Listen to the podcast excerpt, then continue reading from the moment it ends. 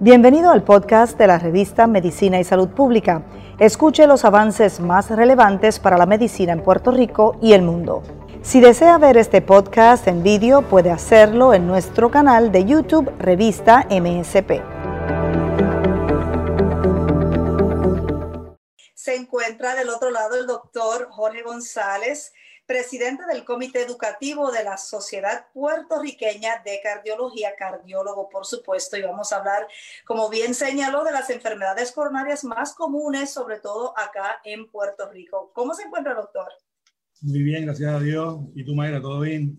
Todo bien y ya sabemos que con motivo de la pandemia del COVID-19 también ha aumentado, ¿verdad?, la vigilancia y la preocupación por enfermedades cardiovasculares, por la relación, ¿verdad? Que ya se ha demostrado eh, entre una y la otra. Si podemos comenzar, antes de entrar en las condiciones más comunes, eh, un panorama general sobre lo que ha provocado el COVID en las personas que ya tienen condiciones cardiovasculares. Sí, ha tenido impacto de diferentes maneras. Eh, si hablamos de la parte, digamos, epidemiológica y y lo que ha sucedido en términos de los eventos se ha, se ha reflejado no solamente aquí en Puerto Rico, en Estados Unidos y en Europa, como si hubiera una incidencia menor de, de eventos coronarianos, pero eso es totalmente falso. Cuando hablo de eventos coronarianos hablo de infarto al corazón o eh, eventos cerebrovasculares. Lo que pasa es que mucha gente, y es importante que lo mencionemos, se están quedando en sus hogares y no están asistiendo al hospital por un miedo eh, a, a un contagio que resultaría en términos estadísticos mucho menos peligroso que lo que resulta quedarse con su enfermedad en su casa. Lo otro es que se ha visto que la enfermedad, ya estamos hablando ahora en términos de mecanismos de la enfermedad, eh, en los pacientes cuando entran en la eh, cascada esta proinflamatoria o tormenta inflamatoria de citoquina, que son unos mediadores de inflamación, pues se caen en un estado protrombótico y se piensa que pues promueve los infartos al corazón, infartos al cerebro, microinfartos y también los eventos venosos tromboembólicos y que esta pudiera ser la causa de eh, la muerte de muchos de los pacientes y de su empeoramiento.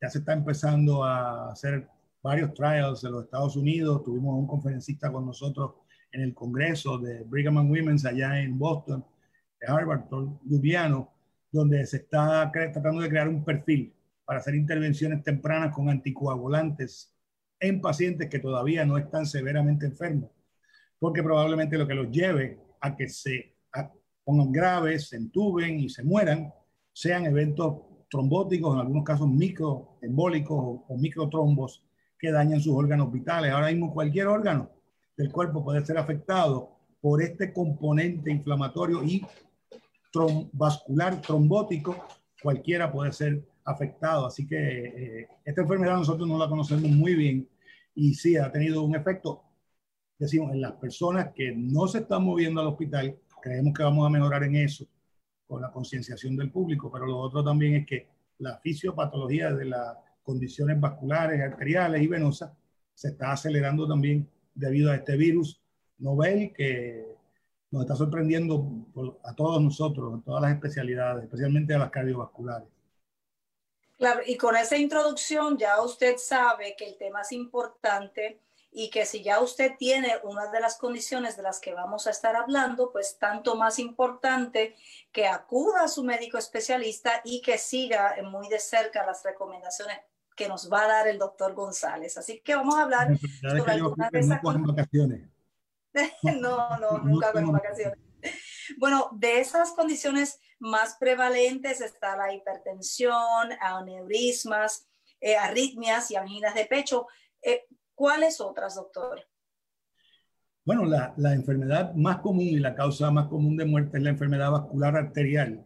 Y de, de esas, pues la cerebrovascular y la enfermedad de las coronarias, que es el tema que, como son todos abarcadores, pues me gustaría que tratáramos en el día de hoy, ¿verdad? Este, las enfermedades de las coronarias, eh, ya que es bueno, la causa más común de muerte tanto en los Estados Unidos como en Puerto Rico.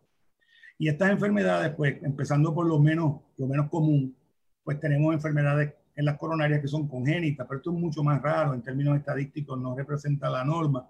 Eh, tenemos orígenes anómalos ¿verdad? de lo que es la, bueno, vaya la redundancia, lo normal, que es un término estadístico, pues que se originan de sitios donde no es usual, no es la mayoría de nosotros de donde salen, y esto puede ocasionar que en su transcurso o su curso el vaso atraviese por áreas que comprometan su flujo, por ejemplo, entre los vasos grandes, aorta y arteria pulmonar, cuando hay las contracciones de los ventrículos, las comprimen y puede haber insuficiencia de riego sanguíneo al tejido cardíaco. También tenemos enfermedades microvasculares, que no son las coronarias que vemos en los cateterismos, esta que todo el mundo ve en la televisión, eh, y espasmo, que es algo dinámico de, de las coronarias. Estos son fenómenos que son reversibles y ocurren episódicamente. La, la, más común de las enfermedades en las coronarias es la enfermedad aterosclerótica. La base de esta enfermedad es la formación de una placa de colesterol, básicamente es colesterol, también hay triglicéridos envueltos, pero en otras lipoproteínas, calcio, un crecimiento anómalo del músculo liso del vaso sanguíneo, que eventualmente ese complejo forma una placa que va obstruyendo el flujo de la sangre a través de la misma. Así que pues Ajá, sí, dígame. Me parece que por esa descripción ya podemos anticipar que gran parte de esas enfermedades están provocadas o tienen una relación con el estilo de vida, lo que consume la persona, su dieta, etcétera. Definitivamente, eso hay, hay algunos factores de riesgo que no podemos cambiar, nosotros no podemos, no tenemos nada hasta ahora. Si tú, si tú lo sabes, me avisa que puede hacer que uno revienta su edad. Ni tampoco podemos cambiar la genética que heredamos, pero eh, esos factores no reversibles o no modificables, pero sí existen otros, como por ejemplo nosotros podemos tener una dieta más sana con menos consumo de sodio, menos consumo de grasa animal, especialmente las trans que vienen más de las carnes rojas, especialmente del ganado vacuno. Eh, también eh, disminuir, eh, perdón, hacer más ejercicio, bajar de peso, controlar nuestra presión si es que padecemos de hipertensión arterial, los que son diabéticos, controlar su diabetes o tratar de evitar desarrollarla con los buenos estilos de vida, dieta y ejercicio. y otras condiciones que muchas veces nosotros no, no, no tenemos como factores de riesgo principales, pero cada vez las estadísticas tristemente están ganando más peso. Una bien importante, el estrés. El estrés se está correlacionando estadísticamente con los eventos cardio y cerebrovasculares, especialmente en Occidente, con los estrés eh, laborales. Nos exigen demasiado de nosotros. El día no da para todo lo que uno tiene que hacer y solamente se vive en los fines de semana o los poquitos días que uno toma de vacaciones. El resto del tiempo no hay vida como en algunos otros lugares de Europa y eso se ha visto acá que está aumentando la incidencia. Dentro de poco será un factor de riesgo de los principales como la diabetes, se me quedó fumar, el uso de alcohol excesivo. En nuestros países el alcohol es el sedante hipnótico de mayor venta over the counter. O sea, la gente está tomando, dice que le gusta y demás, pero lo que están es lidiando con situaciones incómodas, difíciles de bregar con ellas, especialmente estrés laboral, estrés económico. Y el alcohol sirve como un sedante, sirve como, como eh, la forma de cruzar al otro lado. Y entonces, pues estamos abusando de él, pero el alcohol nos hace daño a todos los órganos de nuestro cuerpo y también es un factor de riesgo para eventos cardiovasculares. Claro, y veo que el estrés, que veo que el estrés, como usted señala, va camino a convertirse quizás en la causa número uno porque provoca también los otros factores o tiene relación con los otros factores, incluso con, con lo que comemos y la forma en que quizás no nos ejercitamos precisamente porque estamos agobiados, tenemos el estrés y eso afecta eh, ¿verdad? El, el resto de, de todos esos factores que usted ha mencionado. Sí, sí. Y de hecho hay algunas corrientes dentro de lo que hacen las la aseguradoras. Uno tiene muchísimas cosas que criticar porque son reales, probablemente más que las que uno puede aplaudir. Pero esta corriente que viene de cubrirle ciertos gastos y ciertas necesidades a los pacientes, viene de Europa y es de la Organización Mundial de la Salud y es legal. Medicare lo ha aprobado porque la calidad de vida de las personas incide en su salud cardiovascular y su salud en general. Eh, que lo usen después pues, como propaganda y promoción, pues ahí se adultera la cosa, pero realmente eh, esto viene de, un, de, unas estadísticas y de una eficiencia en salud, eh, que Estados Unidos es el que más gasta en pastillas y en medicina y en procedimientos, sin embargo la salud no es tan buena como lo es en Europa, donde invierten en estas eh, quality of life markers, como sería pues pagarte un, viaje para que visites un familiar, cubrirte algunos gastos, asegurarte que tú puedas ir a hacer tu compra y que alguien te lleve. Parece una tontería, pero eso ya ha sido validado estadísticamente y es una manera de bregar con el estrés. Dependemos que las aseguradoras lo usen para ese bien y no para mercadearse. Claro, eh, y sería profiláctico, preventivo, o sea, si, lo, si lo vemos, verá como de una aplicación terapéutica, pues previene todas esas condiciones. Ha sido pues, claro, y usted está hablando, ¿verdad?, de tratamientos muy noveles, pero existen otros, ¿verdad?, quizás farmacológicos eh, y de intervención quirúrgica para tratar con estos problemas, si pudiéramos hablar también un poco de esas alternativas. Sí. De hecho, dentro de la tenemos que hablar primero de, las complicaciones de la enfermedad para entonces saber las intervenciones que vamos a hacer, identificar el problema. La enfermedad coronariana estable, lo que llamamos los síndromes, síndromes coronarios estables, son los que se eh, suscitan u ocurren cuando el paciente lo que tiene es una lesión coronariana que está fija. Esa lesión no está inflamada, no está rota y no hay un coágulo. Es que el vaso sanguíneo tiene una obstrucción de 50% o más y este músculo cardíaco pues es dependiente de flujo. Así que cuando el paciente aumenta la demanda de oxígeno, esa lesión fija de 50, 60, 70 no permite que llegue suficiente sangre y el paciente presenta síntomas que pueden ir desde dolor de pecho, acortamiento de respiración, intolerancia al ejercicio que antes el paciente podía ejecutar. Y esto puede ser tratado con medicamentos y si no mejora, se puede tratar con intervenciones percutáneas como serían las angioplastías, ¿verdad? que es meter un globo dentro del vaso, dilatarlo e implantar luego un stent, como le llaman, es incorrecto, pero se le llama malla, ¿verdad? Mesh stent. La palabra stent se aceptó ya en español. Stenting está aceptado por la Real Academia Española, este, porque es un lenguaje ya eh, mundial. En los pacientes que tienen síndromes coronarios agudos, estos son los que tienen la base del problema en la enfermedad aterosclerótica, sí, pero se inflama esta placa aterosclerótica y se rompe y entonces al exponerse esas sustancias que son crípticas, entonces se aglomeran las plaquetas, glóbulos rojos, glóbulos blancos y se forma un coágulo. Dependiendo de la severidad de la obstrucción, ya sea parcial o total, será la severidad de la pérdida de músculo. Y estos son los síndromes coronarios agudos. Aquí está la angina inestable o los infartos al corazón. Y el tratamiento también, hay una gama de medicamentos, no son exactamente los mismos que se utilizan para los síndromes coronarios crónicos, eh, pero las intervenciones percutáneas y la cirugía, también bien importante para los pacientes que tienen síndromes coronarios agudos, donde ya hemos tenido un evento trombótico, y el uso también de terapias antitrombóticas, es decir, terapia antiplaquetaria, aspirina, Plavix, Brilinta, estos medicamentos se pueden usar en combinación, y también anticoagulantes orales combinados con aspirina, ya en el escenario más eh, estable de esta condición aguda de los síndromes coronarios una vez pasado un año, entonces hay unas intervenciones que podemos hacer que son innovadoras. Antes era solamente dejar al paciente en aspirina, si no era alérgico el Plavix o alguno de los otros antiplaquetarios. Ahora sabemos que luego de un estudio que se llama el estudio COMPAS, se puede utilizar una combinación de una baja dosis de un eh, anticoagulante, rivaroxaban, acá se le llama Sarelto, en la República Dominicana le llaman de otra forma y en Europa también, pero es el único los anticoagulantes nuevos y de los viejos también, porque warfarina tampoco tiene la indicación para utilizarse en estos pacientes luego del primer año de haber tenido el infarto. Y hubo una reducción bien importante comparado con aspirina en el riesgo relativo de infarto, muerte cardiovascular y strokes. Otras complicaciones importantes, y esto es muy, muy importante que lo mencionemos, la causa más común de fallo cardíaco.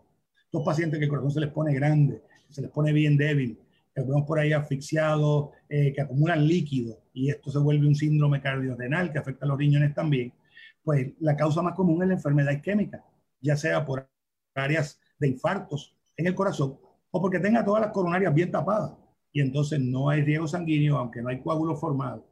El paciente entonces hay una batería de medicamentos que ya teníamos y que son genéricos, pero están surgiendo una batería de medicamentos nuevos que son caros estamos teniendo un problema que es una mezcla de inercia de los clínicos, porque muchos no se están eh, actualizando, o digamos, algunos, eh, y otros están siendo presionados por el alto costo y el control que tienen, por ejemplo, en nuestro país, como nuestro territorio, eh, estas aseguradoras que manejan la medicina de manera racionada, como hacen con los soldados, que le dan una lata de comida a todo el mundo.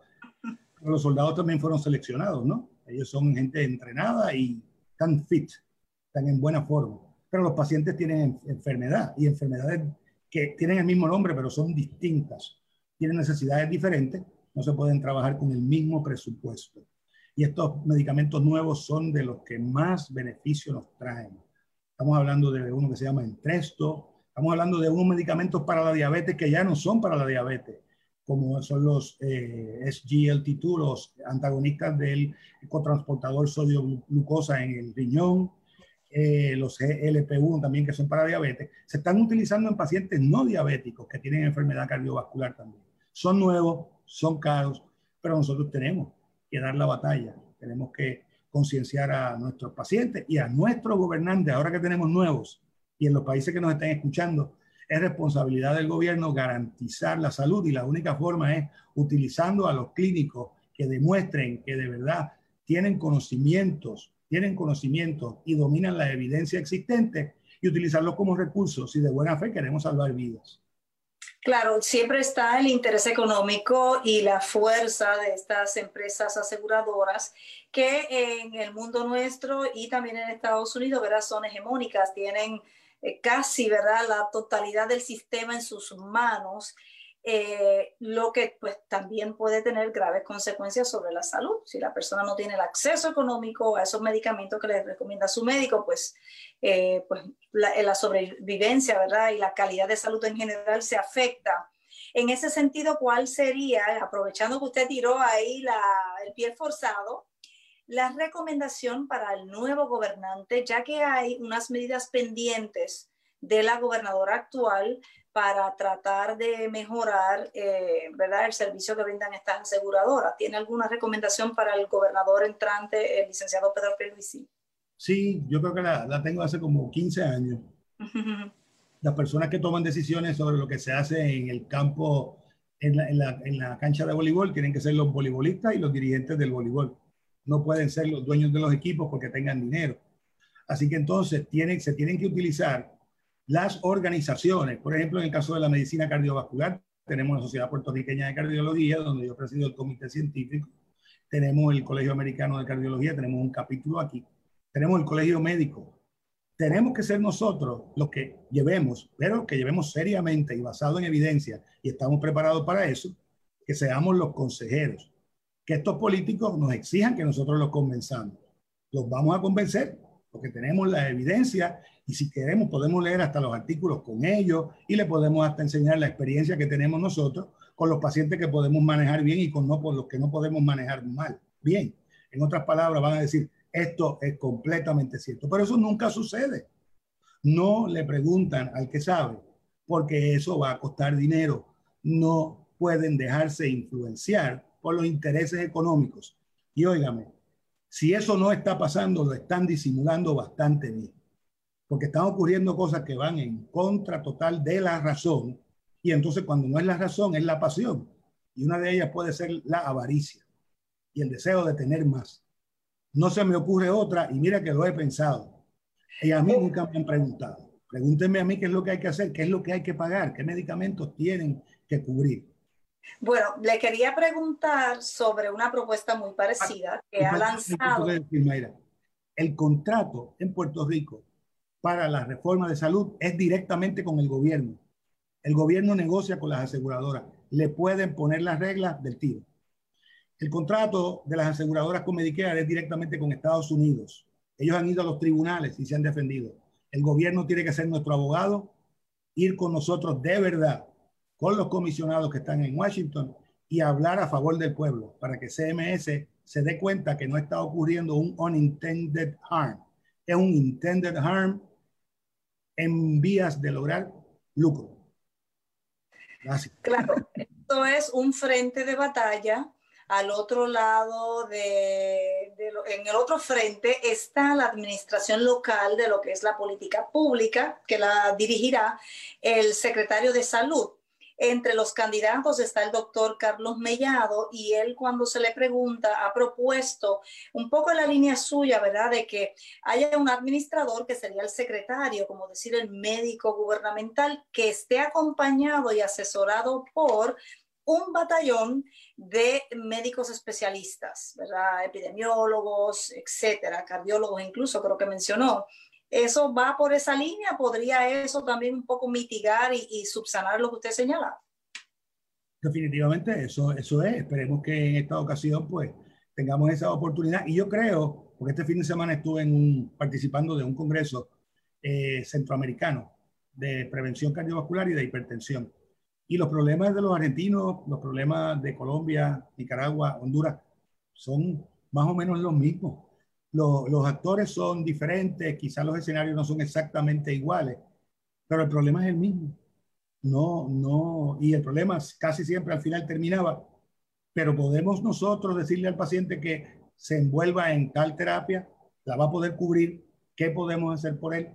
Así que sí, eso que dice el doctor Mellado, al cual yo conozco, eh, y es es un médico bien comprometido, ojalá, y que cuenten con nosotros, que nosotros estamos preparados para quizás en unas áreas donde él solo no se puede sentir que domina todo, pues que yo no soy el mejor para hablar de gastro, pero de cardiología me defiendo. Pues entonces que nos lleven allí, nosotros vamos a hacer ese trabajo sin ningún interés económico. Y entonces vamos a tener conversaciones por primera vez bien serias frente a, al pueblo y que hagan lo mismo todos los, el resto de las personas que nos están escuchando en, otros países que no se nos vaya la vida y nos pase por el lado, si nosotros realmente haber hecho una diferencia teniendo los conocimientos para hacerlo. Sería inmoral.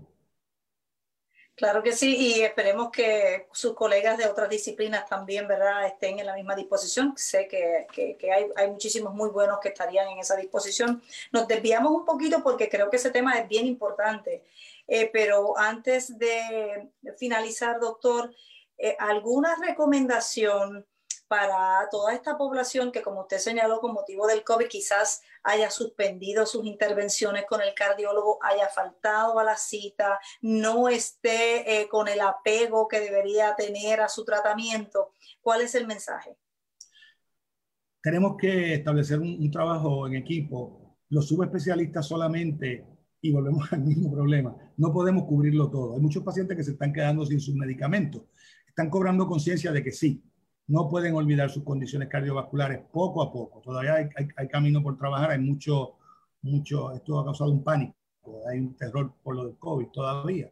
Eh, pero hay que tenerle miedo al monstruo ya identificado, que por ejemplo en este caso la enfermedad cardiovascular. Pero los médicos primarios tienen que estar disponibles. Ahora mismo están todos nada más que virtuales.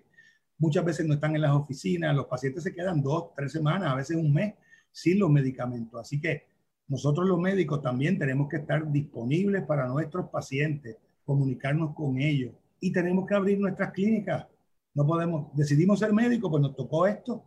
Vamos a cuidarnos, vamos a usar nuestras mascarillas. Los pacientes que salgan a buscarnos, que le exijan a los planes médicos que los primarios estén disponibles, porque no los encuentran y vienen donde nosotros. Y tenemos, somos muy pocos los subespecialistas para poderles suplir todo lo que ellos necesitan o algunas medicinas que nosotros no les recetamos y que no tenemos el, dominio técnico para recetar medicamentos, por ejemplo, para diabetes y establecer control. Así que es como algo bilateral, compromiso de sus pacientes con ellos mismos, que se, que se quejen o exijan al plan médico que tengamos todos nosotros la disponibilidad y entonces nosotros estar disponibles, tenemos que hacerle frente a esto.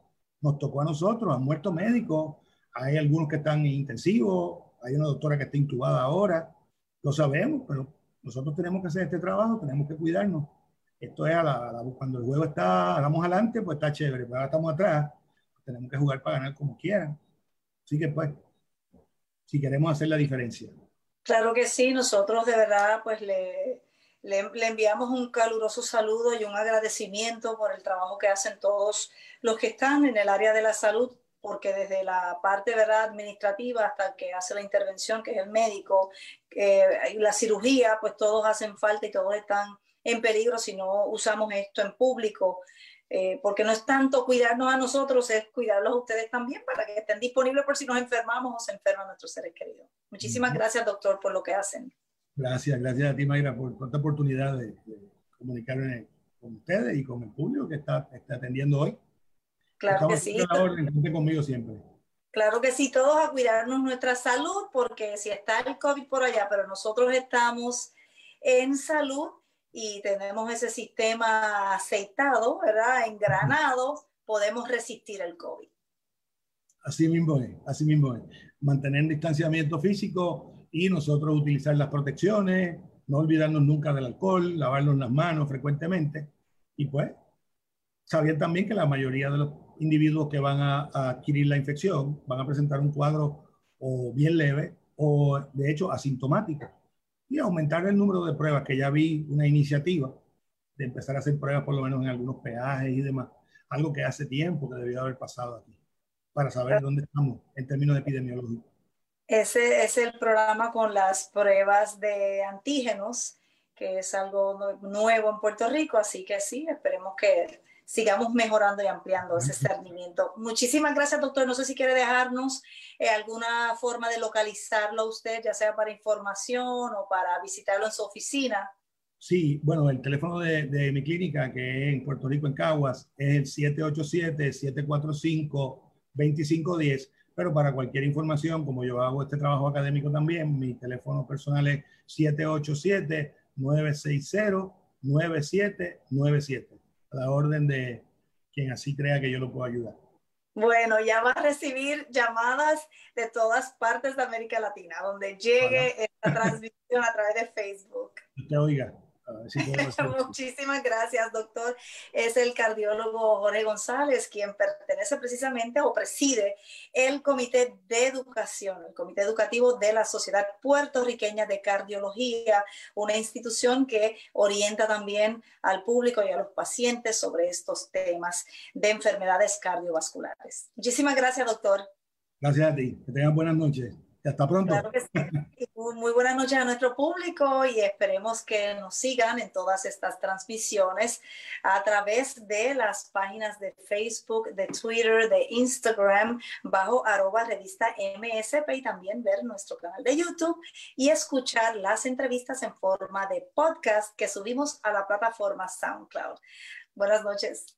Buenas noches.